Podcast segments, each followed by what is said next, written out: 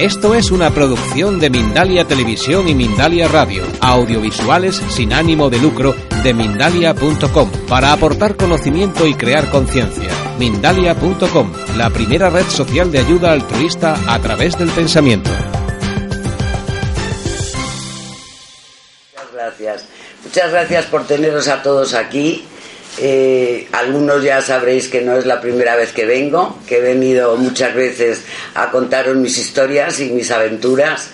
Y hoy pues vengo una vez más, lo único que esta vez eh, vengo pues con un libro que parido, digamos, porque han sido nueve meses justos, o sea que un embarazo, un parto muy bien, sin ningún problema y, bueno, y yo estoy, os tengo que decir que yo estoy muy orgullosa de mi libro. Estoy muy orgullosa de haber sido capaz de escribirlo, porque no lo tenía nada claro.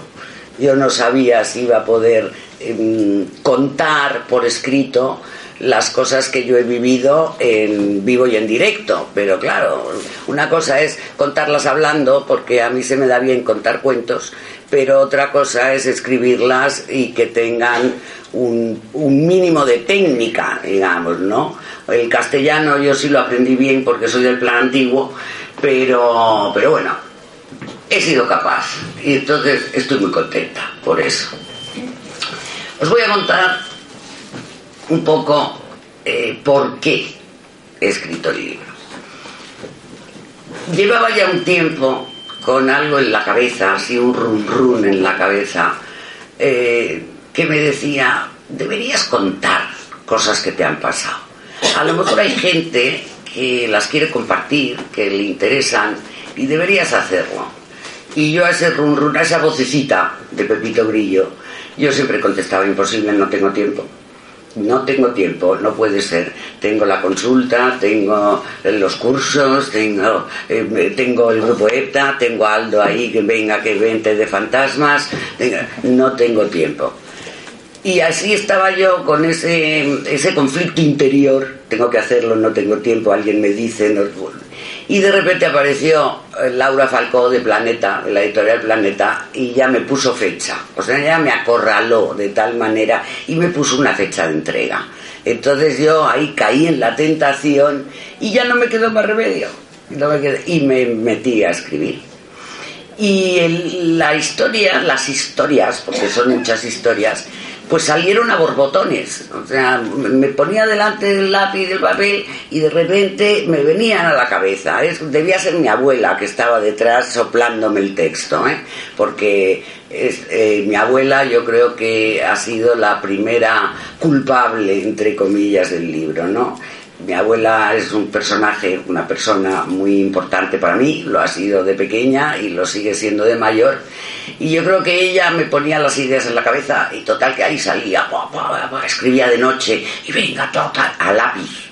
Fijaros cómo escribo, o sea, de lo antigua que soy. A lápiz con sacapuntas y goma de borrar. O sea, esos son mis aperos de escritura. Y ahí me ponía yo y salió. Y luego ya el problema fue corregirlo. Eso sí que fue complicado. O sea, el corregir, el corregir, el buscar un estilo, el buscar que tenga ahí un poquito de intriga, porque al fin y al cabo son historias de fantasmas y las historias de fantasmas siempre hay un suspense, una intriguita. Bueno, pues ahí salió y parece que no está mal. Bueno, mi abuela. Mi abuela era una preciosidad de abuela.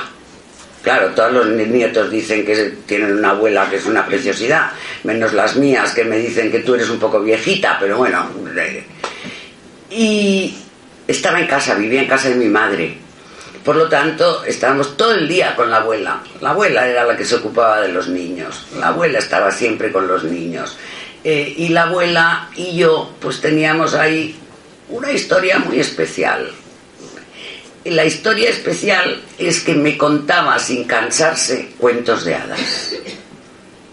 Maravillosos cuentos de hadas, cuentos de hadas antiguos, cuentos de hadas eh, donde aparecía el pájaro grifo, que era algo tan antiguo, ¿verdad? Daba miedo. Donde ahí estaban los elfos, los duendes, las hadas, No habré visto yo hadas por las noches. Bueno, variadas y surtidas hadas. Y fue la primera que me abrió una puerta, una puerta a la imaginación. Una puerta muy importante. Y mi abuela surcía calcetines al lado de una ventana. Era, yo soy antigua, efectivamente, y era la época de la posguerra, con lo cual se zurcían los calcetines. ¿eh? y se zurcían las sábanas y hacían unos turcidos que eran unas obras de arte, las abuelas. Algunas os acordáis, ¿eh? claro. Y entonces tenía un maravilloso huevo de cristal para meter en los calcetines y zurciar los calcetines. Había huevos de madera y huevos de cristal. Y la abuela tenía un huevo de cristal mágico completamente. Y yo creo que ese huevo de cristal fue mi primera bola. Realmente mi primera bola de cristal fue el huevo de sus calcetines, de la abuela. Claro, como yo era fantasiosa, bastante, entre los cuentos de hadas, el huevo de los calcetines, yo era muy fantasiosa y tenía sueños muy apasionantes, o sea, sueños que eran todos maravillosos, o sea, pesadillas no recuerdo ninguna. Yo creo que los niños las borramos y hacemos bien, ¿no? Pero, pero sueños maravillosos. Y le contaba los sueños a la abuela y la abuela me entendía. Pero llegó un día que ya no eran sueños. No eran sueños. Mi bisabuela, que yo no conocí, que ya había muerto, cuando yo nací, pues venía por las noches a mi cuarto y se sentaba al borde de mi cama y me arropaba y me acariciaba la cara y el pelo y me sonreía y no me hablaba. Y yo estaba ya un poco fastidiada que la bisabuela no hablara. Y llevaba siempre unos pendientes preciosos de zafiros y brillantes. Y esos pendientes habían sido una leyenda en la familia, ¿no? La bisabuela Blanca, que era hija de banquero, y que el banquero se había arruinado, y que lo único que le quedaban eran esos pendientes, y que, bueno, toda una historia preciosa, nunca los había visto yo. Pero esa señora, con un moño muy bonito y vestida de, pues, de su época, un traje largo, eh, llevaba esos pendientes, pues evidentemente era la, abuela blanca. Nosotros la llevábamos la abuela blanca. Y se lo contaba a mi abuela y ya mi abuela a eso ya no le parecía tan bien. Ella empezaba a decir, ay, palomita, palomita, que eres Antoñita la Fantástica. Tú, y ya me quedé con el mote de Antoñita la Fantástica. Pero yo veía cosas. Y no solamente veía a la bisabuela blanca o tenía un amigo invisible que se llamaba Noel, además el amigo invisible, que venía a jugar conmigo, que me hacía rabiar, que me tiraba de las trenzas, que yo a él también le, hacía rabiar, que lo pasábamos pipa. No, no era solo eso, es que yo veía cosas aquí, en este mundo también, pero veía cosas antes de que sucedieran esas cosas. Y luego esas cosas sucedían, claro. Y entonces ya mm, eso me tenía a mí intrigada me tenía intrigada, pero no, mm, no, no pensaba yo que eso era raro. ¿eh? Yo pensaba que a todos los niños les pasaba lo mismo. Empecé a comprobar que no, porque cuando yo les decía a mis amigas, mm, pues eh, yo te he visto esta noche que te levantabas eh, de la cama por la noche y que ibas por el pasillo. Y me decían, no, eso no lo has podido ver, eso no lo sabes. Eso es mentira, eso no es así. Y era verdad. ¿O por qué lo sabes? ¿Y por qué lo tienes que saber tú si no estabas allí? Entonces empecé ya a ver que no era tan corriente la historia esta. Pero tampoco me preocupó. yo creo que nunca llegó a preocuparme del todo, a no ser que me causara conflictos de conciencia. Porque alguna vez tuve yo unos ciertos remordimientos con un acontecimiento que me ocurrió en el colegio. Entonces, yo tenía una enemiga íntima que se llamaba Milagritos que yo no la podía soportar, tenía una manía espantosa, pero ella a mí también. Y nos hacíamos faenas directamente. Y un día que yo estaba en clase absolutamente aburrida, aburrida, empecé yo así como a divagar y de repente vi en el patio del recreo, vi a Milagritos corriendo detrás de una pelota, corriendo como loca detrás de, una, de un balón, que se pega una chufa de tamaño natural que sangrando por la boca se rompió un diente, por la nariz, bueno, el patio era de arena, tenía las rodillas desolladas, o sea, un desastre. Y todo eso yo lo vi en clase y, y pensé, bueno, me lo he imaginado. Claro, la tenía manía, pues me lo he imaginado. Sonó la campana del recreo. Bajamos todas al recreo. Y nos ponemos a jugar a balón prisionero, que era un juego muy del cole, y del patio del cole y de repente Milagrito sale zumbando detrás del balón, corriendo detrás del balón como loca, cataplucha. La misma chufa, los mismos dientes rotos, llorando, como moqueando la pobre. La llevaron a la enfermería, la llevaron a su casa, la mandaron a casa. Y yo me fui a casa y por la noche empecé a pensar, ¿y si lo que le ha pasado a Milagritos es porque yo lo he provocado? Ah, ah. Y si he sido yo la que, eh, como que la he empujado de alguna manera y le he hecho esto. Y ahí empecé yo a tener remordimientos de conciencia. Y entonces, pues a la mañana siguiente se lo conté a la abuela. Y la abuela me volvió a decir, oye niña, Antonita la fantástica, vamos a ver, esto no, las cosas no suceden porque queramos que sucedan las cosas suceden porque sí, ni tú lo has provocado, ni nada de nada. Pero no me quedé contenta yo con eso.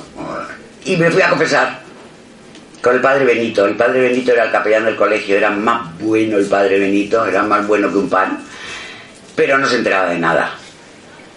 Se lo conté todo al padre Benito y claro, el padre Benito me, dijo lo mismo. Pero bueno, niña, pero tú qué crees, pero bueno, qué fantasías, pero cómo eres, anda, a tres Ave Marías y vete a jugar. Eh, al, padre Benito, te confesaras de lo que te confesaras, te ponía siempre tres Ave Marías. O sea que era comodísimo. Ya podías haber hecho algo terrible, pero tres Ave Marías y con tres Ave Marías te despachaba a casa. Bien, pues durante mi infancia me pasaron muchas cosas. Así, veía cosas. Em, empecé a descubrir que cuando veía cosas pasaba algo raro. Es decir, yo lo explicaba diciendo, es que llevamos, había veces que yo me paraba. Y cuando me paraba, que no era que me parara con los pies, sino como que me paraba mi cabeza, paraba mi mente, me paraba. Y cuando me paraba, ah, surgían estas imágenes. Entonces empezaba a percibir Evidentemente, yo lo que hacía era una transformación de estado de conciencia sin saber lo que yo hacía. Y entonces, entonces entraba yo ya en un estado de conciencia que me permitía percibir esas cosas que iban a suceder.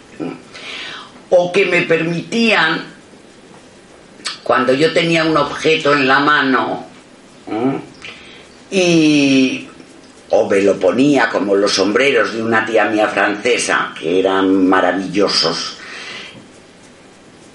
hacer un ejercicio de psicometría, es decir, inmediatamente yo me trasladaba al lugar donde había estado ese sombrero, eh, lo que había vivido esa persona en ese sitio, y yo solo vivía como un juego. A mí me encantaba ir a casa con mi abuela, mi abuela hacía visitas en aquella época se estilaba ir de visita. Entonces mi abuela me, llevaba a mí siempre. Venga, palomita, que vamos a ver a tía fulana o a tía mengana o a la otra. Y yo me iba. Y muchas de esas visitas eran aburridísimas.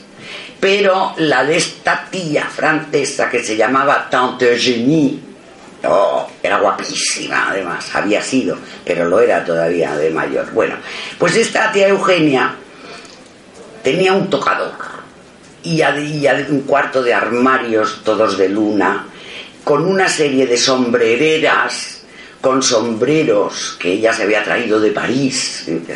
Y entonces, para que yo no encordeara y no cotilleara lo que hablaban ellas, la abuela y ella, me dejaba entrar en el tocador y jugar con sus sombreros. Y aquello era la pera, la pera.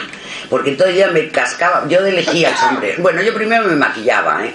Tenía un tocador con unas borlas de plumón, de esas borlas antiguas de los polvos que eran una cosa maravillosa, con cajitas con pomadas rosas para los labios, con eso para sacarse brillo a las uñas. Bueno, lo pasaba yo pipa, me ponía un sombrero y decidía, a ver, este sombrero, este sombrero debe ser como de ir de compras. Y me ponía el sombrero, hasta aquí, claro, yo debía tener siete años, os imagináis, el sombrero inmediatamente me trasladaba a la escena en la que ese sombrero había estado en la cabeza de mi tía y entonces sabía, vivía lo que había hecho mi tía en ese momento. Pues efectivamente había estado de compras, había entrado en una tienda, se había probado unos guantes, la tienda, eso debía ser París, porque la tienda tenía el rótulo en francés, o por otro sombrero así como más vistoso. Un salón de té, la tía Eugenia ah, hablando con una amiga, tomando el té, riéndose. Un, un tocado de fiesta, un tocado de noche. La entrada a la ópera, la tía Eugenia con, con, su marido, que es el que era mi tío de verdad, un hermano de la abuela, con el tío Perico, eh, él con una capa española preciosa. Y luego yo le preguntaba a la tía Eugenia si eso había ocurrido y se quedaba con unos ojos como platos. Y me decía, pero ¿cómo? Si tú no lo puedes saber. Pero ¿cómo lo sabes si tú no lo puedes saber? Y la abuela le decía, mira, no le hagas caso a esta niña, es Antonieta fantástica. O sea, tiene unas imaginaciones, no Pero yo había estado allí viendo a mi tía Eugenia por aquí por allá. O sea, que yo empecé, cuando era pequeña, a hacer toda una serie de cosas que tuve que reaprender de mayor, porque cuando ya fui creciendo todo esto se quedó en la trastienda. Había demasiados estímulos aquí para que yo me ocupara de lo de allí. Entonces pues, terminé el colegio, empecé la universidad, aquello era fantástico, eh, tuve un noviete, después unos cuatro, bueno, o sea que yo estaba ocupadísima y esto se quedó ahí. Y solamente cuando llegué a Guatemala es cuando mi chamán me encontró, que muchos de los aquí presentes ya lo sabéis porque os lo he contado, me encontró él porque me dijo, te esperaba, pero no tan pronto, ¿quieres aprender conmigo? Inmediatamente le pedí el teléfono. Luego pensé, soy una insensata, porque no sé dónde me meto, en qué lío me meto. Y efectivamente el lío fue gordo, trabajoso y largo, porque fueron tres años que me tuvo ahí a pie de obra, pero bueno, machacándome el coco y, reviví todo esto que yo tenía dentro dormido y cuando yo hice mi primer viaje astral consciente de adulta en Guatemala, me di cuenta que yo esos viajes astrales los había hecho de pequeña. Y los había hecho, ¿sabéis por qué? porque Peter Pan me enseñó a volar. Y fue así. Yo fui a ver, la abuela nos llevó a los niños, la abuela nos llevaba al cine, nos llevó a los niños a ver Peter Pan. Y yo vi Peter Pan y me quedé fascinada. Y entonces, deducción mía, si esos niños pueden volar, porque no dudé en ningún momento de que esos niños de Peter Pan pudieran volar, yo también puedo. Yo también puedo, seguro. Entonces todas las noches me iba a la cama con la idea en la cabeza de que yo quería volar. Me voy a quitar la chaqueta porque me voy a morir, perdóname. Y me metía en mi, camita, muy calentita, eh, la tenía enfrente de la ventana del cuarto. Subía la persiana a la ventana, miraba los cristales y me quedaba fija, mirando los cristales, mirando los cristales, y me dormía. Y a la mañana siguiente yo sabía que no había pasado nada. Me enfadaba bastante pero bueno, me iba al cole. Hasta que una noche me vi flotando pegada al techo con mi camisón de invierno, viéndome tumbada en mi cama, miré a la ventana y me colé por la ventana. Así, a través del cristal. Y me fui a volar. A volar por encima de las farolas. En aquella época, todavía en Madrid, había murciélagos eh, que volaban alrededor de las farolas y se les veía por la noche volando alrededor de las farolas. Pues yo veía desde arriba eso. Y decidía, pues, dónde iba. Nunca me fui muy lejos, ¿eh? pero me colaba en las, en las casas de mis amigas y las veía por la noche durmiendo, ¿no? Oye, tu hermana tiene una tos, una gripe, pues tiene una tos, pero tú por qué lo sabes? anda, anda.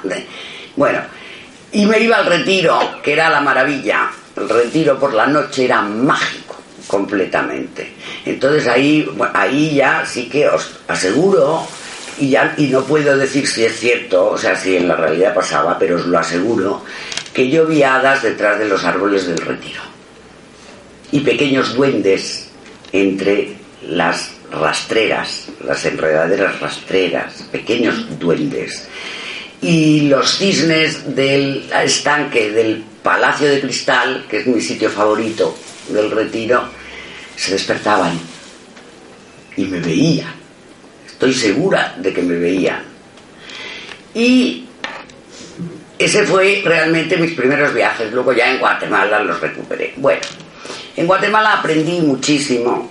Aprendí todo lo que sé ahora, o casi, a base de trabajar porque mi chamán, que era encantador, mi chamán era un cruce de médico europeo y chamán aquiche. Entonces tenía todo lo europeo, es decir, era Rosa Cruz, era espiritista, eh, era cabalista, o sea, tenía todo lo europeo y toda la enseñanza de su madre. O sea, él era un chamán por vía materna, con lo cual toda la cultura maya, la cultura quiché, los quichés son descendientes directos de los mayas, la tenía él también. Entonces, claro, eso era fantástico, porque es que ahí, ahí había todo, todo. Y además era absolutamente permisivo en el sentido que nunca me prohibió nada. Y que cuando había tenido yo un éxito, un éxito como por ejemplo en una sesión de espejo, eh, que odiaba las sesiones de espejo porque yo no veía nada. Me ponía delante de un espejo, un espejo en la mesa, a mí delante del espejo, las luces bien colocadas para que no ni hubiera reflejos raros, y yo así mirándome en el espejo, ¿verdad? Porque claro, ahí yo tenía que ver algo. Y yo me veía a mí. Y yo me veía a mí, y llegaba un momento que ya me lloraban los ojos, que ya veía mi cara que se deformaba, odiaba mi cara, bueno, horrible, ¿no? Bueno, pues cuando ya tenía algún éxito en una sesión de espejo, que por fin un día lo tuve, lo celebrábamos con un jaibolito. ¿Y sabéis lo que es un jaibolito? Pues un jaibolito es un whisky con mucho hielo y mucha agua en un vaso largo. Así que mm, celebrábamos con nuestro jaibolito los éxitos y el trabajo bien hecho. Efectivamente, los espejos, que eran mi terror, un buen día llegué tan cansada que le dije a don Diego, don Diego, yo no puedo, no puedo, no, me hagas trabajar, o sea, no puedo trabajar, eh, estoy agotada, Anoche me acosté tarde, las niñas me han dado, yo tenía dos niñas pequeñas, ¿eh? que no era yo un adolescente. Eh, me han dado mala noche, no, estoy cansada. Y me dijo espejo. Me castigó por sesión de espejo. Y estaba tan cansada que llegó un momento que ya empecé como que no fijaba la vista en el espejo, ¿verdad?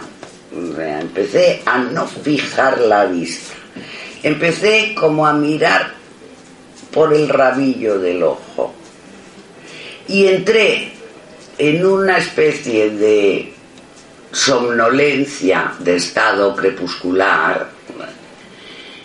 Y este aquí que de repente ya no estoy en el espejo. Y en cambio veo en la calle a don Diego y a un señor que no conocía de nada, hablando animadamente en la calle. Yo estaba en el despacho de don Diego, yo iba siempre a trabajar a su, a su territorio. Entonces, claro, me quedé fascinada.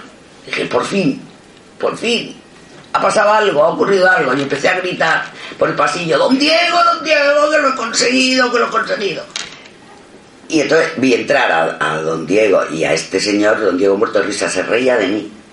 Todo lo que quería y un poco más. Siempre me decía, pero qué tonta eres, patoja. Patoja es un término guatemalteco que quiere decir chavala. Qué tonta. Y bueno, y que lo he conseguido, lo he conseguido, digo. Y claro, me quedo así ante el señor y, él me dice, este es el que has visto en el espejo, ¿verdad? Digo, pues sí. Este señor que me presentó, pues era un médico. El doctor Pedro era maya, completamente maya. ¿verdad? El doctor Pedro tal, eh, y los dos se rieron muchísimo, celebramos con un jaibolito. Y después ya, ya supe cómo hacer que se estableciera ese cambio de conciencia para poder percibir, para poder ver otras cosas, lo que no está aquí delante de mis narices o lo que está al otro lado. Hay que, hay que pararse. Yo os cuento mi técnica. Hay que pararse. Hacer silencio. Cambiar el modo de ver, el modo de mirar. Respirar. Y dejar que fluya. Y ahí empiezan a venir. Para comunicarme con los del otro lado, hago lo mismo. Lo que pasa que en vez de, de estar delante de un espejo que ya no me divierte en nada, lo hago delante de mi bola de cristal. Mi bola de cristal es el instrumento. Mi bola y yo somos una unidad de destino en el universal. O sea, las dos. Me sirve de foco de concentración. Precisamente me ayuda para hacer ese cambio de conciencia. Entonces, cuando ya he entrado yo en ese otro estado, digamos, es cuando empiezo a percibir, a ver, como yo digo que no es cierto, que yo no lo veo con los ojos de la frente, ¿eh? lo veo con el ojo de la mente, a percibir y a poder contactar con lo que hay al otro lado. Al otro lado o con lo que está ocurriendo en este lado, pero yo no lo sé. Yo no puedo acceder a esa información por mis eh, cinco sentidos tradicionales. Entonces ahí pasa algo que yo puedo trasladarme al lugar, como si dijéramos, en el que está ocurriendo, o ver lo que está pasando, ver lo que ha pasado, o ver lo que va a pasar. Es con la mente y utilizando la bola como elemento de concentración.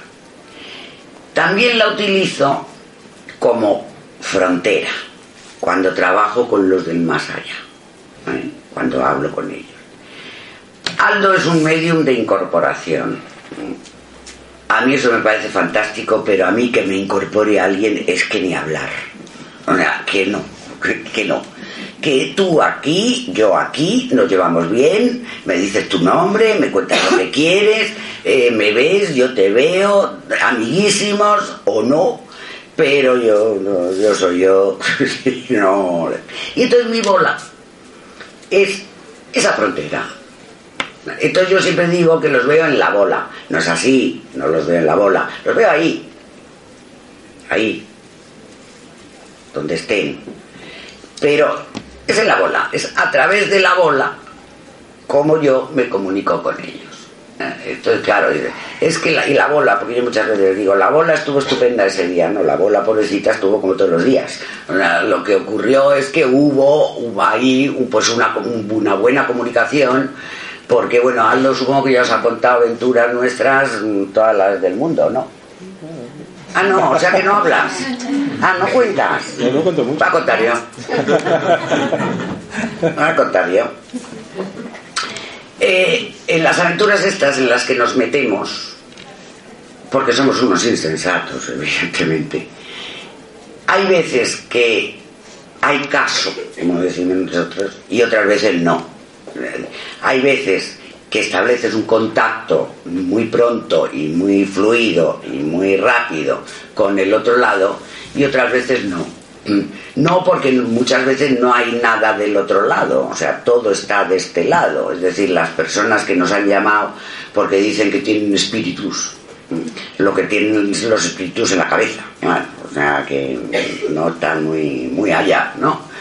Eh, pero cuando hay un caso bonito, es estupendo el tándem que hacemos Aldo y yo, yo con mi bola y él con él. Con él y el fantasma. Entonces, yo hablo con el fantasma, concentrada en mi bola, y me contesta Aldo desde el fantasma. Mira, que es maravilloso. O sea, ¿te acuerdas de Martita? ¿Eh? Martita, la niña Martita. Bueno, pues en uno de, de las investigaciones que era en un teatro, fijaros, un teatro que había sido eh, tanatorio, que había sido tanatorio en los años 40. ¿Mm? ¿Mm? Hasta el. Dijeron que hasta el cincuenta y tantos, ¿no? Bueno, pero no, pero no más. En aquella época, en Madrid, a los difuntos se les velaba en casa. No, se los, no había tanatorios en Madrid, se los velaba en casa. Y entonces, los que iban a los tanatorios eran los pobrecitos que no los recogía nadie. O sea, pues, a ver, mendigos, maleantes, mm, gente sin familia, los que no recogía nadie. Y este, eh, este teatro tenía varios habitantes, varios y surtidos habitantes. Y vinieron algunos, hablaron con nosotros. Y, apareció una Martita que a mí me produjo mucha ternura porque era una chavalita eh, muy joven. Mm, debía ser de una naturaleza muy enfermiza. Bueno, yo os diría que mi conclusión es que esa chica había pasado mucha hambre. Una naturaleza muy enfermiza. Y contó, bueno, y Aldo incorporó a la niña a la jovencita, pero la niña es que no tenía más de 16, ¿eh? esa, esa niña. La incorporó muy bien y empezó a hablar Martita, mm, con una vocecita. Entonces, Aldo, que, Aldo que, que no se le oye casi cuando está en trance, pues ya cuando era Martita con su vocecita se le oía menos. Pero bueno, conseguimos que, le, que levantara la voz un poco y se le oía. Contando quién era ella, entonces yo hablaba con Martita, le decía, a ver Marta, em, pero tú sabes que estás muerta. Y Aldo contestaba, sí, con la voz de Martita, sí, sí, sí, lo sé. Y bueno, ¿y tú dónde vivías? Y, entonces em, yo le preguntaba a Martita y veía que Martita me contestaba y la escuchaba, pero Aldo traducía. No, pues yo es que servía en una casa y me puse enferma y los señores me cuidaron pero luego ya pues, pues no, pues ya me morí y claro, yo no tengo familia en Madrid, era de un pueblo de no me acuerdo dónde y, no han venido a buscarme porque, porque son muy pobres, bueno, toda una historia tristísima, total que la habían llevado al tanatorio. Y ahí estaba Martita en el tanatorio con otros varios, Pero entonces es estupendo el, el dúo que formamos, al, Martita hablando a través de Aldo, yo escuchando a Martita y viéndola desde mi bola de cristal y yo haciéndole las preguntas y esperando las respuestas y, y los ruidos de adorno. Y los ruidos de adorno. que se cuelan, que se nos cuelan en el audio. Además, no, y que se oyen como si se encendieron los focos del teatro que estaban apagados. Alrededor del escenario, de repente, ¡buah! Todos iluminados y no los había encendido nadie. Y luego pasitos, para arriba y para abajo. Pero es que los pasos eran muy, muy graciosos, porque se oían pasos detrás del, detrás del telón. Venga, pasos para arriba, venga, pasos para abajo. Y, entonces, y yo estaba viendo a uno de los que se habían presentado, que se llamaba Fermín, que también estaba ahí, que ese, ¿qué le había pasado a ese? ¿Ese era el que le habían matado? Bueno, una muerte un poco trágica. Y, entonces, y, yo veía que Fermín, yo veía que Fermín no hacía más que toco, toco, toco, toco, toco, toco, toco, toco, toco, toco, y, y de repente le dije, mira Fermín, quédate parado, estate quieto, que no te paras un minuto, estate quieto un momento. Oye, los pasos pararon en un instante. O sea que era Fermín, del otro lado, que se paseaba por este lado haciendo ruido, además. ese, pues, ese fue un caso muy, muy bueno. Y esa es la manera que tenemos Aldo y yo de trabajar, de trabajar en equipo.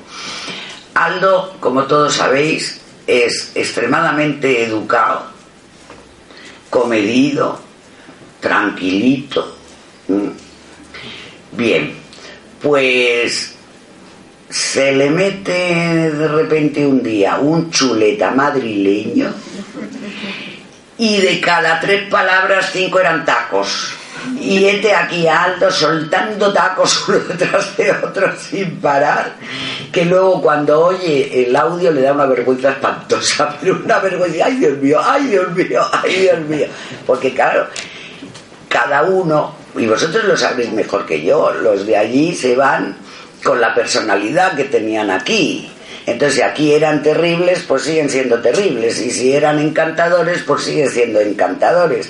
Y yo he tenido interlocutores encantadores e interlocutores que era para mandarlos a la porra directamente, de impertinentes, duros, eh, poco amables, mm, amargados, resentidos, vengativos, de todo hay en la viña del Señor. Hay algunos que son absolutamente románticos. Y eso, si os voy a contar una historia de Guatemala, que me gustó muchísimo. Es que me gustó muchísimo esa historia. Bueno, eh, antes de contar la historia, llegó un momento de mi aprendizaje. Este, mi chamán me enseñó a concentrarme, a focalizar, a respirar, a, no sé, a, todo, a, hacer, aprender, a seguir aprendiendo a mirar de esta manera. Bueno, toda una serie de ejercicios todos los días, muy, muy seguidos, trabajados, muy bien. Y un buen día decidió que ya estaba lista para ver a alguien del otro lado, pero ya conscientemente, no como cuando era pequeña, sino... Y entonces me llevo con él porque vino un vino un quiché, un, indígena, a pedirle por favor que fuera al ranchito de sus, de sus padres, que su padre estaba muy enfermo y muy mal. Entonces me dijo, ven conmigo, cogió su macutito de emergencias y nos fuimos a un pueblo cerca de Guatemala ciudad, eh, a un ranchito, ranchito, de, a ver, el ranchito son tejado de paja, de bálago, eh, cuatro paredes, una puerta aquí, otra aquí, una sola habitación y piso de tierra. Y en esa habitación está el hogar, la lumbre, mm, todos los, pocos cacharros que, que tienen y las hamacas colgadas de la pared plegadas duermen en hamacas ellos. Entonces por la noche tienden las hamacas entre pared y pared y por la mañana las recogen.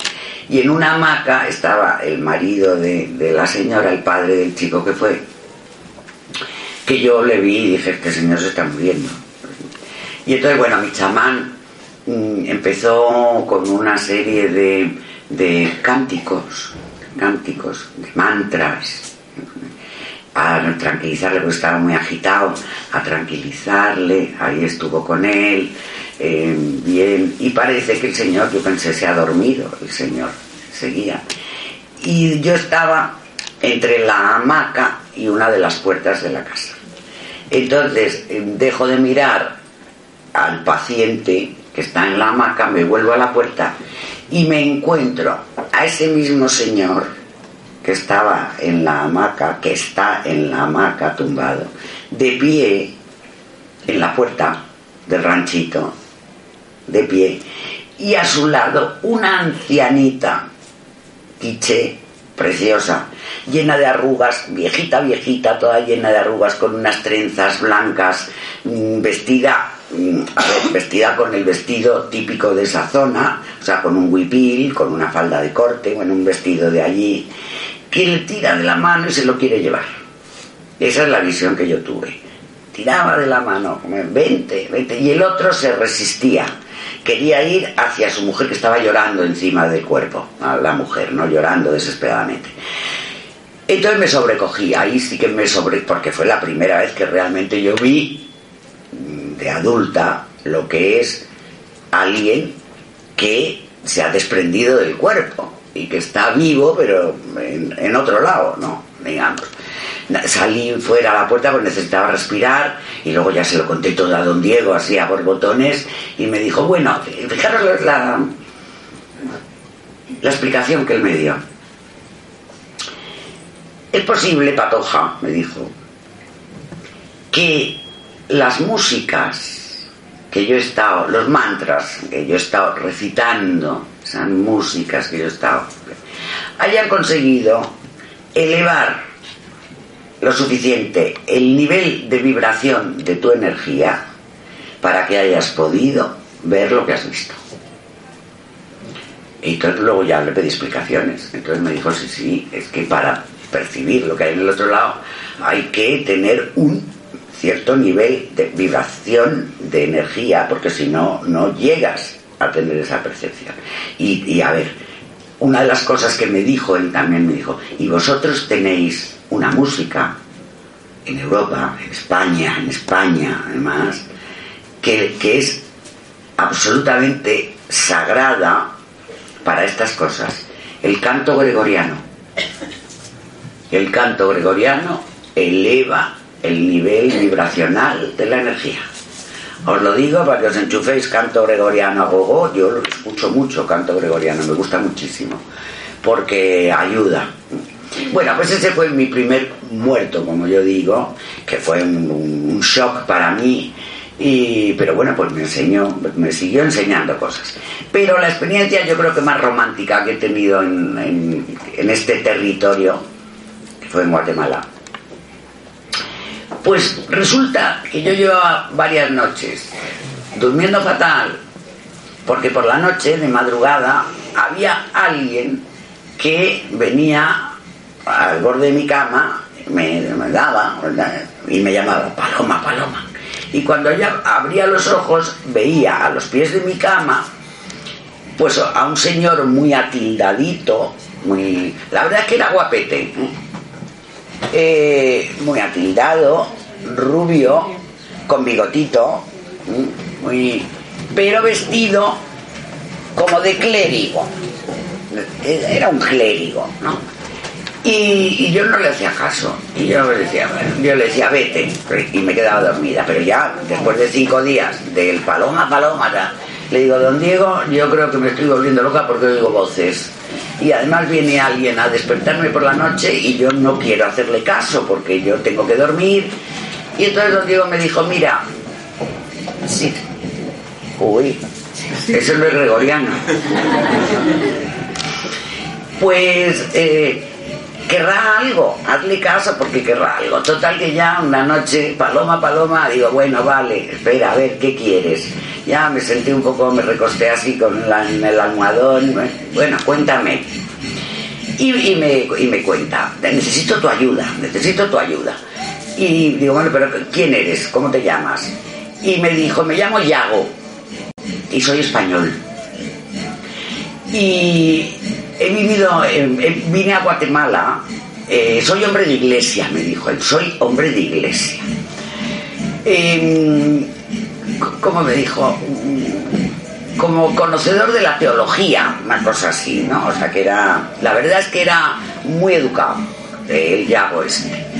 Y entonces, y le, pero necesito tu ayuda, por favor. Y le digo, bueno, pero ¿por qué? ¿Qué te ha pasado?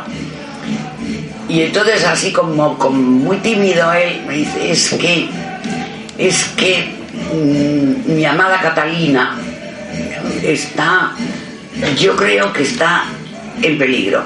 Digo, pero vamos a ver, cuéntame en qué época viviste tú aquí. Y, me dice, en 1800, lo que sea. Digo, pues oye, tu amada Catalina, como comprenderás, en 1800 que ya, ya no está aquí para nada. Pero es su reputación, es su reputación. Y claro, ya le digo, bueno, pues cuéntame la historia, porque a ver. Y entonces me cuenta la historia. Y me dice que él, él tuvo amores con una, con una bella de la ciudad que se llamaba Catalina, eh, casada con un prócer, eh, señora, eso, una dama muy principal, decía, con una dama muy principal. Y digo, bueno, ¿y qué? Es que nos escribíamos cartas. Y esas cartas ella las guardó en un escondite en su cuarto. Claro, digo, mira, llamo. Vamos a ver, son las 4 de la mañana. Eh, esas cartas, vete tú a saber dónde andarán. Esa, no, no, no, no. El palacio donde vivía Catalina existe y ahora lo están remodelando porque lo han comprado unos señores extranjeros y lo están restaurando. Y esas cartas, y esas cartas, y salen a la luz, ¡ay, esas cartas! Y yo pensaba, pero vamos a ver, hijo, pensaba yo para mí, siglo XIX, tú clérigo, ella, ella era una bella Catalina de una ciudad cercana a Guatemala, ciudad. Las cartas de amor serían cursilísimas, pero tampoco creo yo que tuvieran nada de porno, o sea que no. Pensaba yo para mí, ¿no? Pero bueno, el pobre estaba muy agobiado. Entonces le dije, bueno, se lo voy a decir a don Diego y a ver qué podemos hacer. Don Diego, inmediatamente yo siempre le decía que él tenía una policía secreta que se enteraba de todo lo que pasaba en la ciudad. Porque es que se enteraba de todo lo que pasaba en la ciudad. Se lo cuento don Diego y me dice, no te preocupes. A los dos días viene y me dice, ya tenemos localizado el palacio, la ciudad, el palacio. La ciudad me lo dijo Yago, ¿eh? La ciudad colonial maravillosa. Bueno, eh, ya lo tenemos localizado, está en obras, efectivamente. He hablado con el cargado de las obras y vamos a ir a buscar las cartas. Ya, ya que nos vamos, en busca de las cartas de amor del clérigo y la bella Catalina.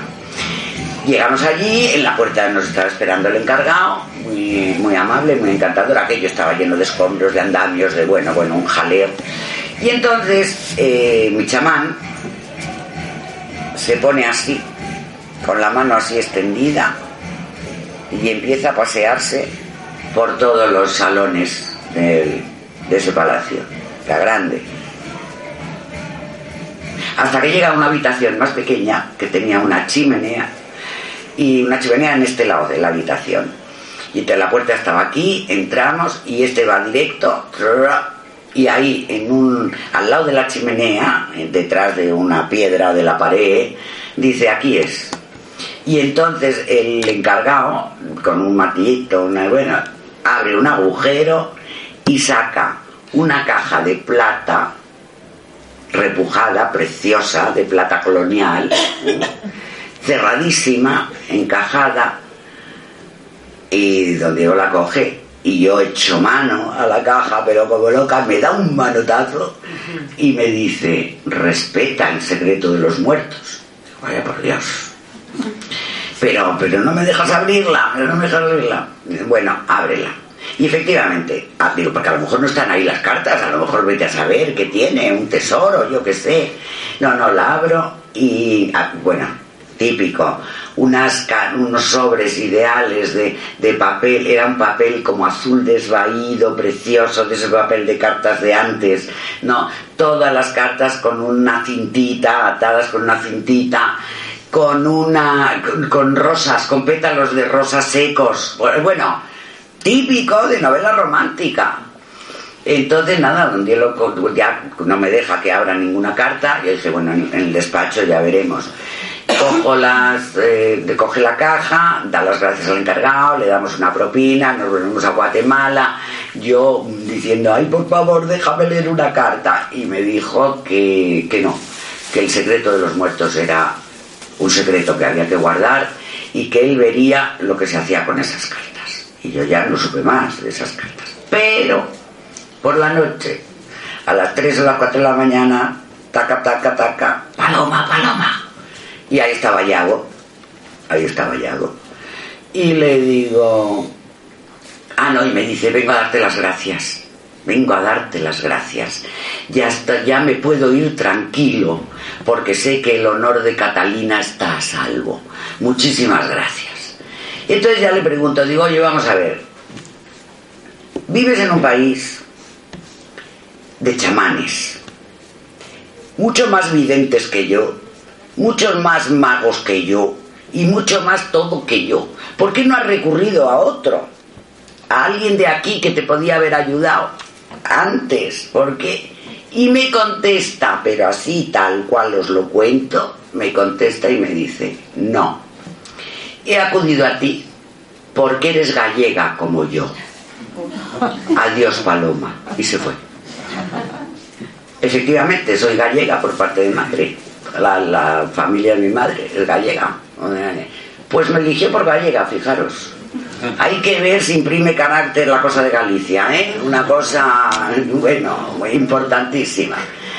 Y, esa os la cuento porque es que para mí fue una historia tan bonita, tan romántica, tan que, que claro, mm, me encanta me encanta. Luego he tenido alguna otra con una señora de una capota también por Cataluña, que también era una historia romántica, también con un abate, un abate maravilloso y guapísimo que se llamaba Emanuel. Bueno, pero, pero siguiendo con el, con el hilo, cuando volví de Guatemala a Madrid, que fue un trauma, porque yo allí eh, estaba metida en todo esto que era, claro, era vivir una realidad Mm, fantástica. Pues llegué aquí a lo cotidiano. Fijaros que yo llegué aquí en el año 74, o sea que Franco vivía todavía lo que era Madrid en aquella época, o pues de todo esto, nada de nada. Y yo caí en la rutina. Las niñas, el cole, marido, eh, pero empezaba a, había ya pioneros de la parapsicología como Germán de Argumosa y el padre José María Pilón y Fernando Jiménez del Oso que empezaban ya a abrir caminos. Y ahí pues eh, me fui metiendo y fue cuando entré en Belmez con el padre Pilón y, eh, y pude investigar las caras de Belmez que aquello cuando estaba en ebullición era fascinante Ahora ya se ha muerto, ¿eh? ya no hay caras, ya no, no, se han diluido, se han deshecho, porque se murió María. Y yo, el, el, grupo EPTA, teníamos la teoría de que María era el canal del fenómeno, era la que canalizaba ese fenómeno, que cuando María desapareciera el fenómeno se iría extinguiendo. Y es lo que ha ocurrido, efectivamente, ¿no? Pero entonces ahí ya empecé yo mis aventuras aquí, y también tuve aventuras antes de entrar en el grupo EPTA. También tuve, yo monté mi gabinete de futurología con, el tarot y la bola de cristal.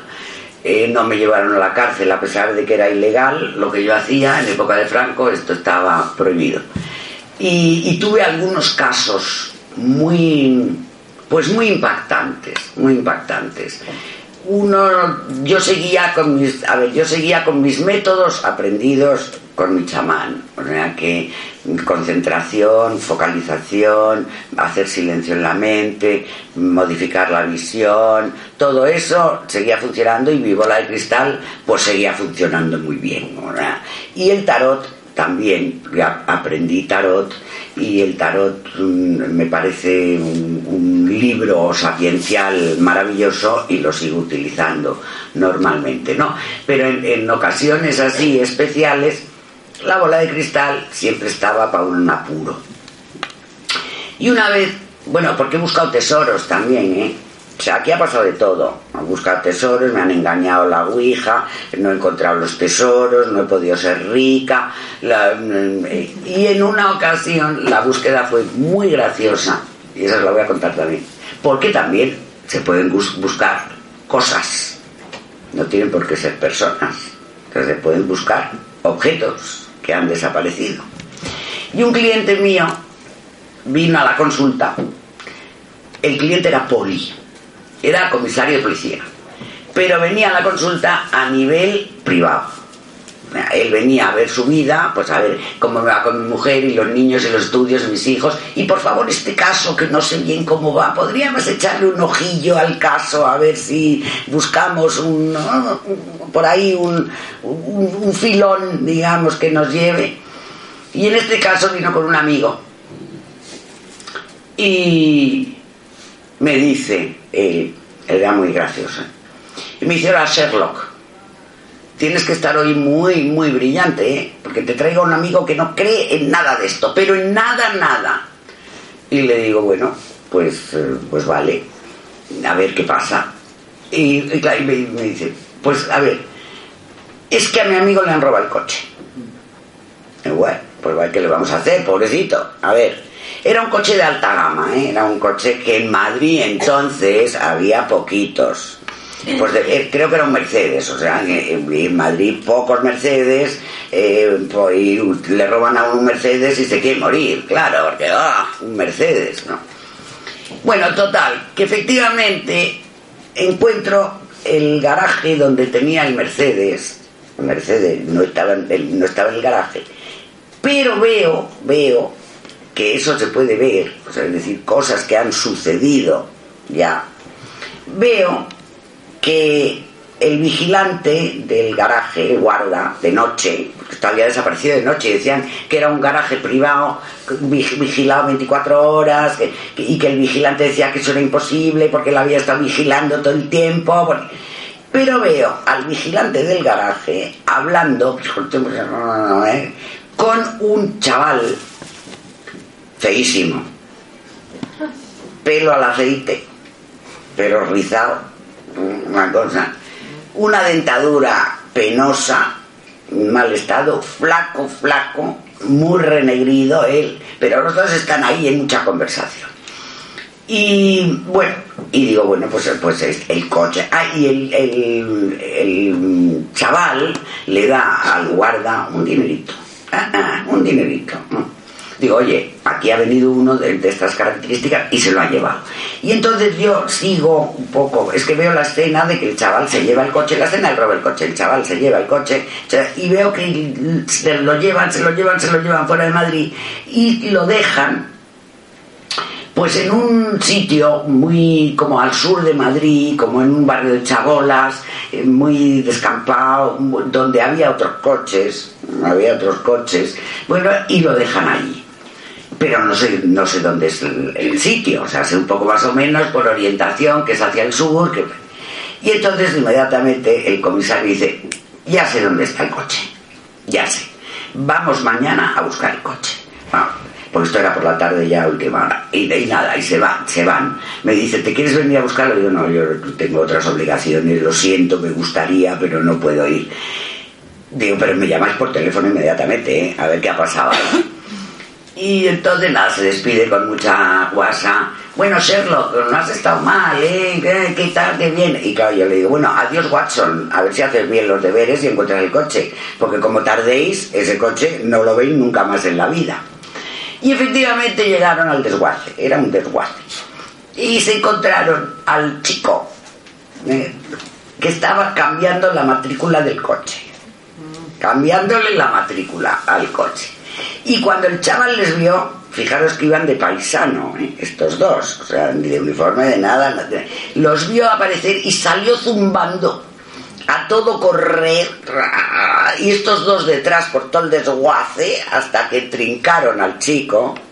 Era un gitano, tenía antecedentes, efectivamente, había robado otros coches, bueno, tacata, tacata, y así se resolvió el robo del coche. Y entonces yo, claro, ahí llegué a la conclusión de que la leyenda urbana, esa que dice que los malos reconocen a los polis aunque vayan de paisano, es verdad. es verdad, porque estos lo reconocieron, pero, pero muy bien reconocidos. ¿eh? Luego ya vino el grupo EPTA con todas las aventuras, luego ya ha entrado Aldo en el grupo EPTA y ya os he contado aquí una de nuestras aventuras, pero hay más y muy jugosas que contaremos en las conferencias, el día que cerramos en las conferencias, así que no os puedo contar nada porque es secreto profesional hasta entonces, que son muy buenas, muy buenas, muy misteriosas muy misteriosas. Y yo quiero que ahora me contéis, me habléis y me digáis. A ver. Venga, no hay nadie. Ninguna pregunta. Pero primero. A venga, bueno,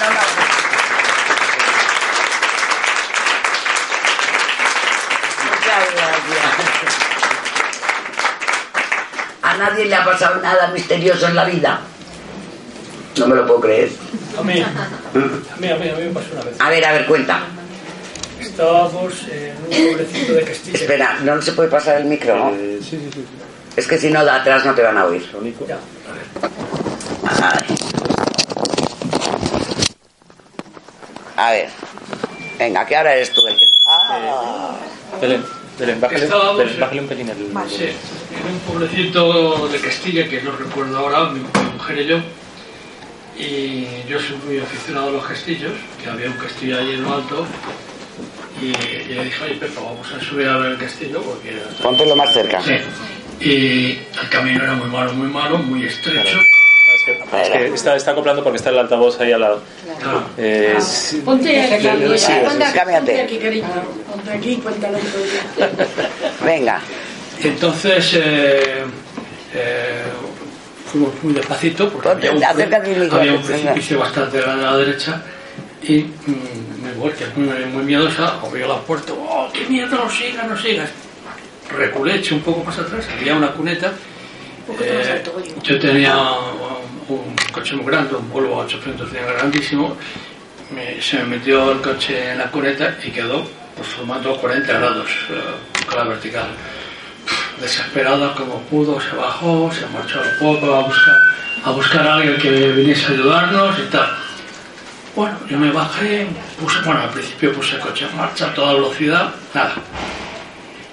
Y me bajé y apareció, un- no había nadie, ¿eh? en un desierto y apareció un señor, 50 años aproximadamente, vestido, vestido de negro, y le dije, oiga, por favor, ¿me podría usted ayudar? Yo meto la velocidad, acelero y empuja. No me habló, me hizo no. Me hizo una seña, métete.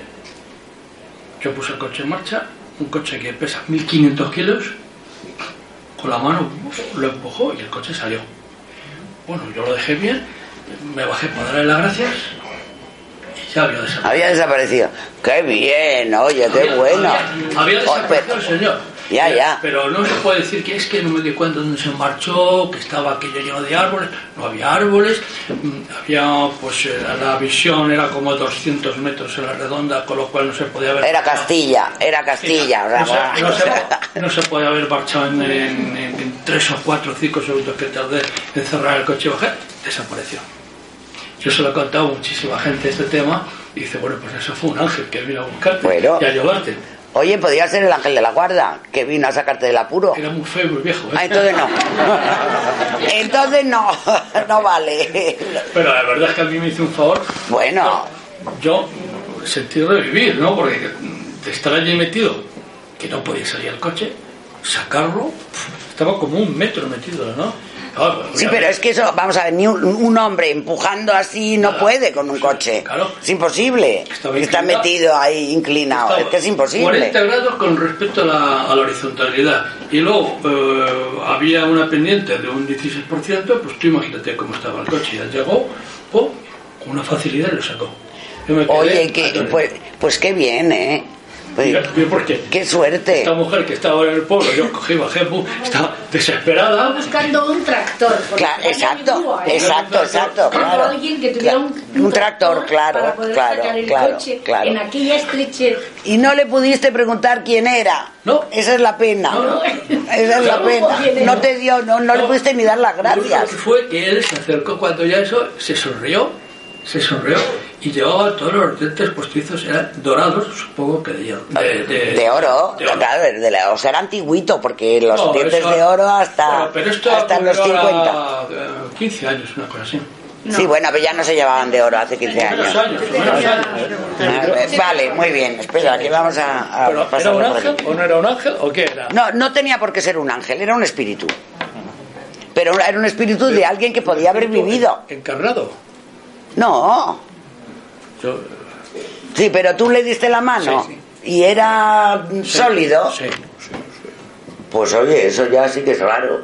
Vamos, por lo menos yo cuando los veo son un poquito más sutiles. Sí, sí, sí. Claro, desapareció el tío, ¿no?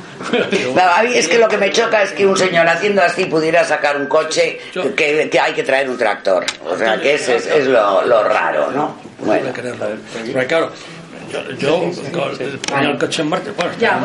Bueno, te quería preguntar también como tarotista y porque sé que sabes también de simbología y tal. Yo tuve una experiencia una vez que yo no sé si es muy sobrenatural o no, pero yo la cuento. Era mi cumpleaños. Yo soy cáncer. Estaba la luna ahí en el cielo, yo volví a mi casa y de repente, no sé de dónde, aparecen dos perros muy grandes, negros, me cercan un poco entre el buseto que había y tal. Y bueno, me dan mucho miedo los perros desde pequeña, ¿no? Entonces yo me asusto, los perros empiezan a subir, yo empiezo a tener mucho miedo, allí no hay nadie, no hay ninguna persona, los perros son negros, brillantes, muy grandes. Y yo pienso que la única salvación que tengo ahí es tranquilizarme, digo, tengo que bajar el miedo, ¿no? Efectivamente el miedo, siento como desde mi cabeza baja algo por mi cuerpo, el miedo va como bajando, los perros se marchan y yo eché a correr, no sé si los perros se fueron por la izquierda o por la derecha, no lo sé. Y siempre me llama la atención porque me ha recordado a la carta del tarot, que está el cangrejo, que te Eh, el cáncer, sí, sí. la luna allí, Eh. los perros, pero yo no sé si es una experiencia de este mundo, del otro mundo, si qué simbología puede tener, porque yo desde muy pequeñita, incluso con tres años así, soñaba ya con perros que me ladraban o tal. Y bueno, pues como experta en tarot y todo eso te quería preguntar. a ver, los perros, perros, guardianes del umbral. Esa es la primera simbología. ¿eh? El cancerbero era el que guardaba el Hades. En muchas, eh, en muchos mitos, en muchas historias, los perros eh, tienen una simbología de guardianes y de acompañantes al otro lado. Anubis, dios egipcio, sea, que esa, esa simbología es la que yo mm, eh, considero más más real o más porque luego claro los perros símbolos del diablo esos perros negros de los espíritus todo eso no me creo nada o sea que no no no entro ahí pero sí como guardianes de umbrales de umbrales entre un mundo y otro mundo Ah, ¿Y yo, qué quieres que te diga? Claro, o que tú viste esos perros, a lo mejor es que estabas en un umbral de cambio de dimensión o de, ¿sabes? Eh, una puerta, una puerta entre, un, entre este lado y el otro lado, entre una realidad y otra realidad, entre un mundo y otro mundo. Pues puede ser, claro. Por ahí, por ahí. Uy, qué Ah, lejos. sí, bueno, él puede hablar, tiene, No, tiene no voz. Venga, tú habla alto. ¿Es usted medium? Soy medium clarividente, no medium de incorporación. Ese es el, esa es la diferencia. O sea, yo los veo, me comunico con ellos, mm, les escucho, eh, pero no dejo que, es- que me envuelvan, como dice Aldo. Yo, te- como te decía antes, yo estoy aquí, ellos allí y nos llevamos bien. Ya, ella.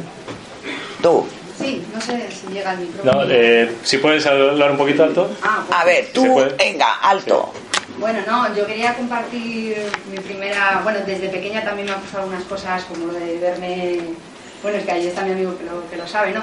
Eh, de, de verme tumbada también, flotando por el techo, para allá, para acá y tal. Y entonces me, me pasó un poco como, como a ti, ¿no? Que después la universidad, los estudios y demás, y ya eso ya lo dejas un poco atrás. Y entonces, bueno, A mí me, mi primera experiencia que tuve, tengo algunas experiencias un poco así, pero la casa de mi suegra es que es un festival de cosas que pasan. O sea, Ah, sí, ¿eh? sí, sí, ahí pasa de todo. Pero la Oye, danos la dirección y vamos a investigarla. Te juro que es que ha pasado todo, sea, de todo. Llevamos ahí como 15 años que es que eso y sigue y sigue eso, pero bueno. Y mi primera experiencia yo al principio decía, guau, esto es el hermano, la suegra, yo qué sé, ahí me están contando un, un- bueno, pues un rollo, ¿no? O sea, yo no me lo creía y tal. Entonces eh, me han pasado, bueno, varias cosas ahí, pero las dos más impactantes, una de ellas fue un día que entró en, en la habitación del que por aquel entonces era mi novio y entonces a mí me empujaron, o sea, físicamente me empujaron. Entonces yo cuando hice así de empujón, me di la vuelta pensando que era mi cuñado, para decirle, vaya, te has pasado, ¿no? Porque yo no sabía y tal. Ahora me doy la vuelta, no veo a nadie, me doy otra vez la vuelta para decir, ¿qué ha pasado aquí? Y entonces, por aquel entonces mi novio me dijo, corre, corre, corre. Entonces, claro, yo corrí. Entonces la abuela, su abuela nos vio a él corriendo, a mí también corriendo hacia la calle.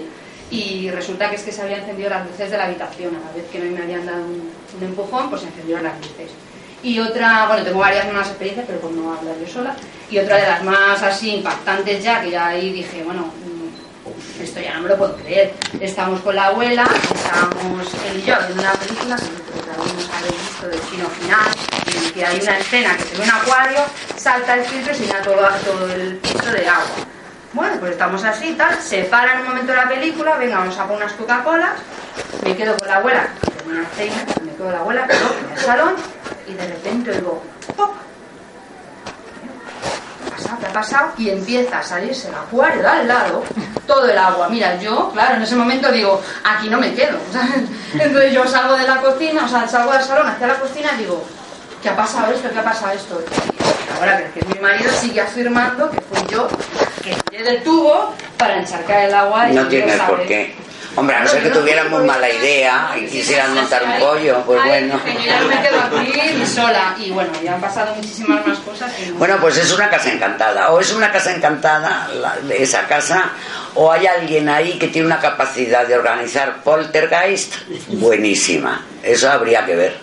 Si es de alguien de este lado o si son los del otro lado que quieren llamar la atención porque a lo mejor quieren contar una historia. ¿Por qué no los escucháis? En vez de salir corriendo. Les ha pas- no, mayormente le pasa a mi suegra y al que es mi marido. A mí yo he visto algunas cosas como abrir el grifo, encender. Pero bueno, siempre puedes encontrar alguna explicación hasta que me pegaron el empujón y ahí ya yo dije, bueno, esto aquí, aquí pasa algo. Debía ser alguien que tenía mucha prisa. No lo sé, pero yo en ese momento, con 20 años, salí corriendo, pero vamos, como alma que va al diablo, vamos. Lógico, lógico. ¿Alguien más quiere contar algo? A ver, tú. Bueno, pues a mí me pasó una. Bueno, tenemos una. A ver si llega. una casa, bueno, o, o me levanto y hablo. Sí. A ver, Vale, dale. Perfecto. Sí llega. Bueno, eh, mi familia, eh, yo tenemos una casa, ya es un palacete antiguo y demás, está por la costa. Entonces yo en estas Acércate, cosas era antes muy, muy escéptico, eh, pero bueno, resulta que había una zona de la casa que siempre nos daba como muy mal, muy mal rollo. Pasábamos de pequeños y era como ese escalofrío que tienes, pasábamos corriendo, no queríamos y, bueno, pues años después, yo diciendo, no, esa casa está muy tranquila siempre, no sé qué. Y a mi cuñada y demás, que es como más sensible, decía de repente, ya, pero dice, ¿por qué? Incluso mi otro hermano decía, ¿por qué siempre cerramos todas las puertas de, esa sala? Dice, hasta para dormir, para tal, dice nadie, y pasamos corriendo, dice, siempre, siempre encendemos la luz. Y claro, yo me quedé un poco extrañado diciendo, hasta... Claro, ¿qué ocurre? Bueno, me pasaron una serie de cosas a mí que me hicieron cambiar un poco esa percepción, ser más receptivo a todas estas cosas y rodearme también de gente que tiene pues cierta percepción para Claro. estas cosas. Entonces, pues un día tomando unas cervezas y demás, pues yo comenté cosas que veía sobre otras personas o sobre personas que no estaban, pues las describía físicamente y demás. Y una chica me dijo, "Ah, pues yo veo a los que no están o, y demás. Entonces yo le dije, oye, pues a ver qué ves en esta casa. Y empezó a comentarme que, bueno, que en esa parte había una mujer y un niño y dos personas, un chico de unos 15 años y otra persona mayor fuera, pues que, que estaban como amedrentando a, a estos otros, que no pasaban en ese cuarto. Y claro, yo me quedé con esa historia y dije, bueno, tiré las cartas, que también estaba por aquel entonces haciendo, pero Tarot. Bien, también. bien, Entonces, bien. me salieron, pues efectivamente, esas personas y demás. Pregunté, contrasté sin decir nada antes a otras eh, dos amigas que también tenían una percepción por separado, me dijeron lo mismo incluso con más detalles. De que había un niño pequeño, de qué tal, de que le protegía, y que había incluso una mujer, que curiosamente eh, la descripción coincidía con la de mi abuela, que estaba como protegiéndoles en la puerta de ese... Pero de- me dijo también, bueno, esa mujer tiene una energía muy baja y estos, estos están esperando para entrar dentro. Y claro, lo que ocurre es que cuando, bueno, pues eh, yo le comenté eso a mi madre por teléfono, por la noche y demás y tal, porque siempre se extraña un poco esa situación. Y resulta que, bueno, estoy hablando con ella y de repente le cuento todo y en un momento le digo que probablemente una amiga mía y yo vayamos allá para pues, hablar con ellos sobre qué sucede. Y en un momento dado la comunicación se empieza a cortar. Eh, digo, mamá, mamá, tal, no la oigo y se cuelga el teléfono. Entonces la intento llamar, eh, comunica, comunica. A los dos tres minutos me llama mi madre toda asustada y digo, mamá, ¿qué ha pasado? Yo con una sensación de susto decir, y me dice, ¿qué ha pasado? Dice, mira, eh, de repente he dejado de oírte, he oído unos pasos y a continuación la voz de mi sobrino sin ella colgar el teléfono. Que dice, eh, ¿a quién vas a llamar? Y era que mi hermano pues había llamado, pero mi madre no había, no había en ningún momento colgado el teléfono. Y justo en ese momento en que yo le estaba contando esa situación. Claro, el mensaje de quién vas a llamar era un poco a mí como, ¿dónde vas a meter? Tú no tienes aquí nada que hacer.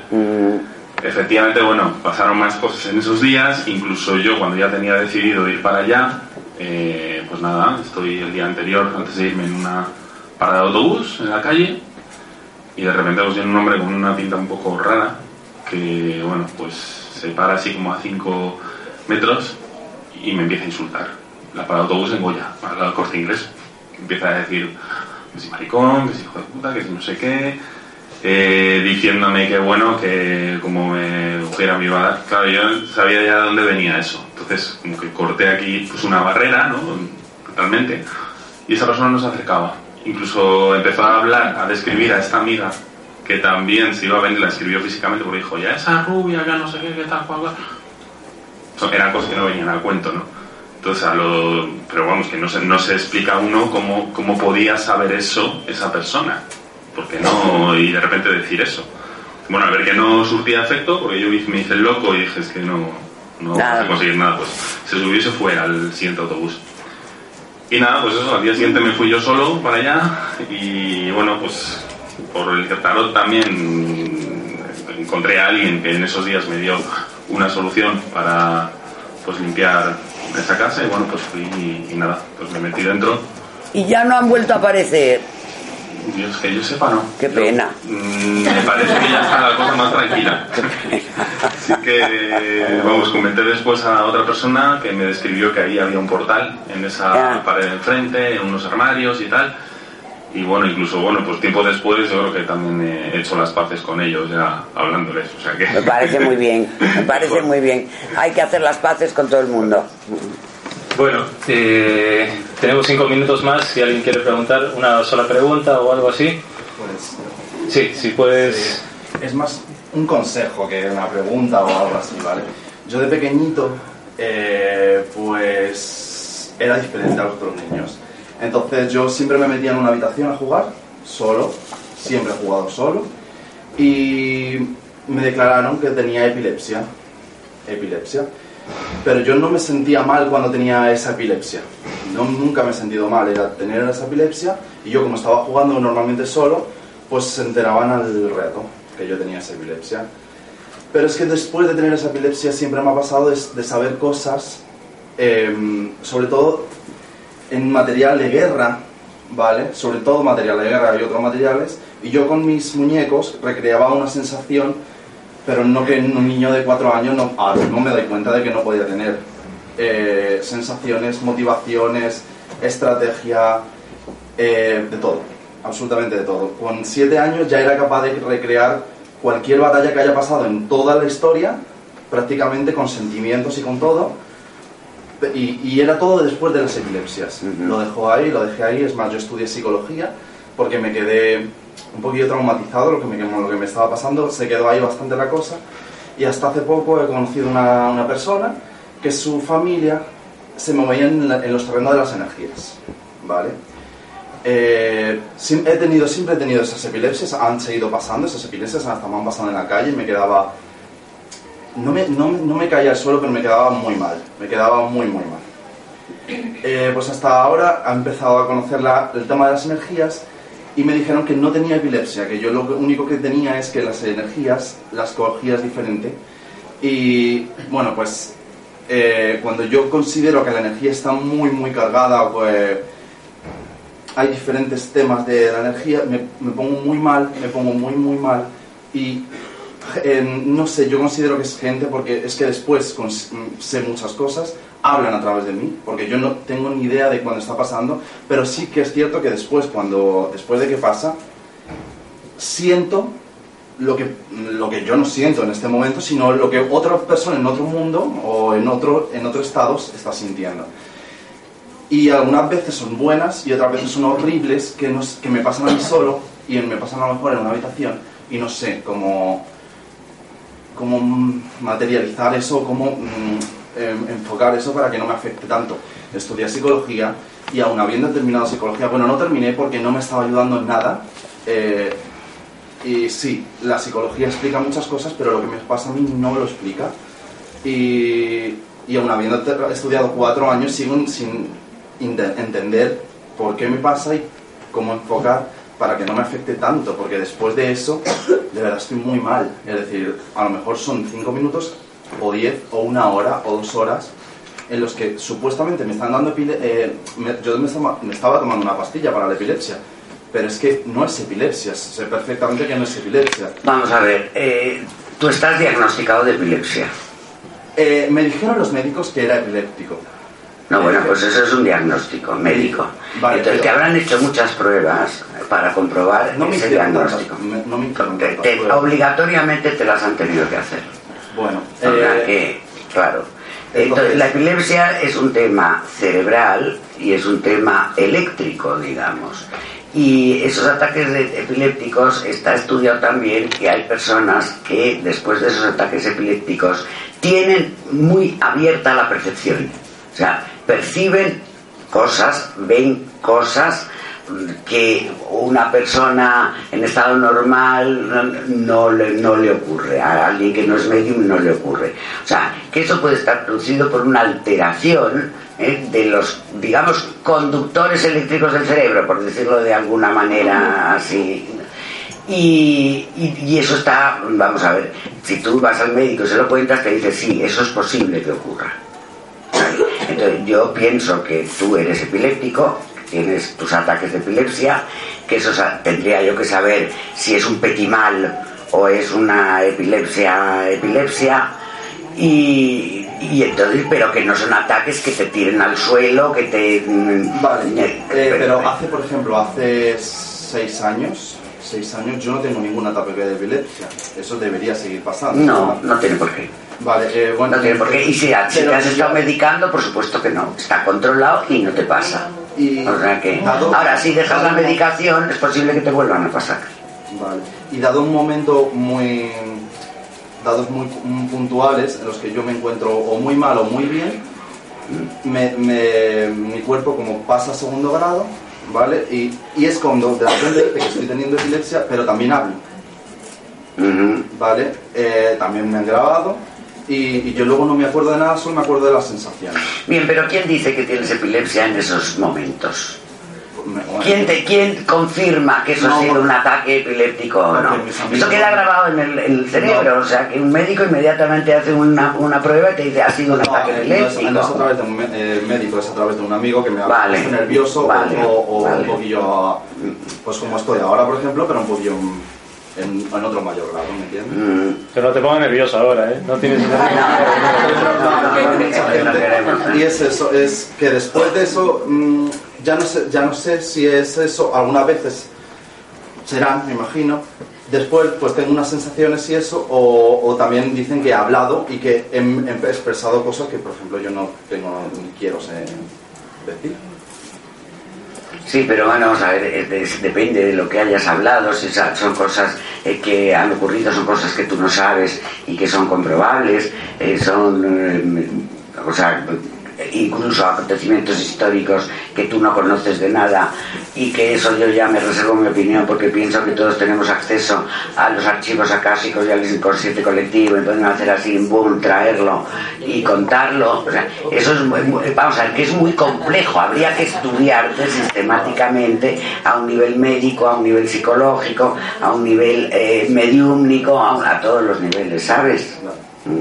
En todo caso, y gracias por, por tu intervención, no, te, no tengas miedo, no, no te sientas nervioso, porque justamente en un sitio como este, mucha gente viene a exponer situaciones así, mucha gente que entra viene a contar lo que, lo que ocurre. y, y, lo que ha dicho Paloma también es una cosa que es bueno decírtelo, porque puede ser una cosa como puede ser la otra.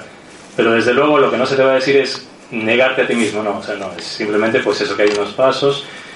Tú puedes venir si quieres aquí algún jueves a partir de las siete y media y también puedes charlar de esto aquí, o sea, sin ningún problema, pero que no, no tengas ningún problema ni te, sientas, ni te sientas mal por ello. Y nada, queremos agradecer a todos que hayáis estado, que no haya sonado ningún móvil, que hayáis estado tan atentos y tan captados por lo que Paloma cuenta, que lo sabe contar muy bien, muestra muy bien con, con palabras lo que, lo que su imaginación y su, su vida perciben. Y nada, eh, en esta casa las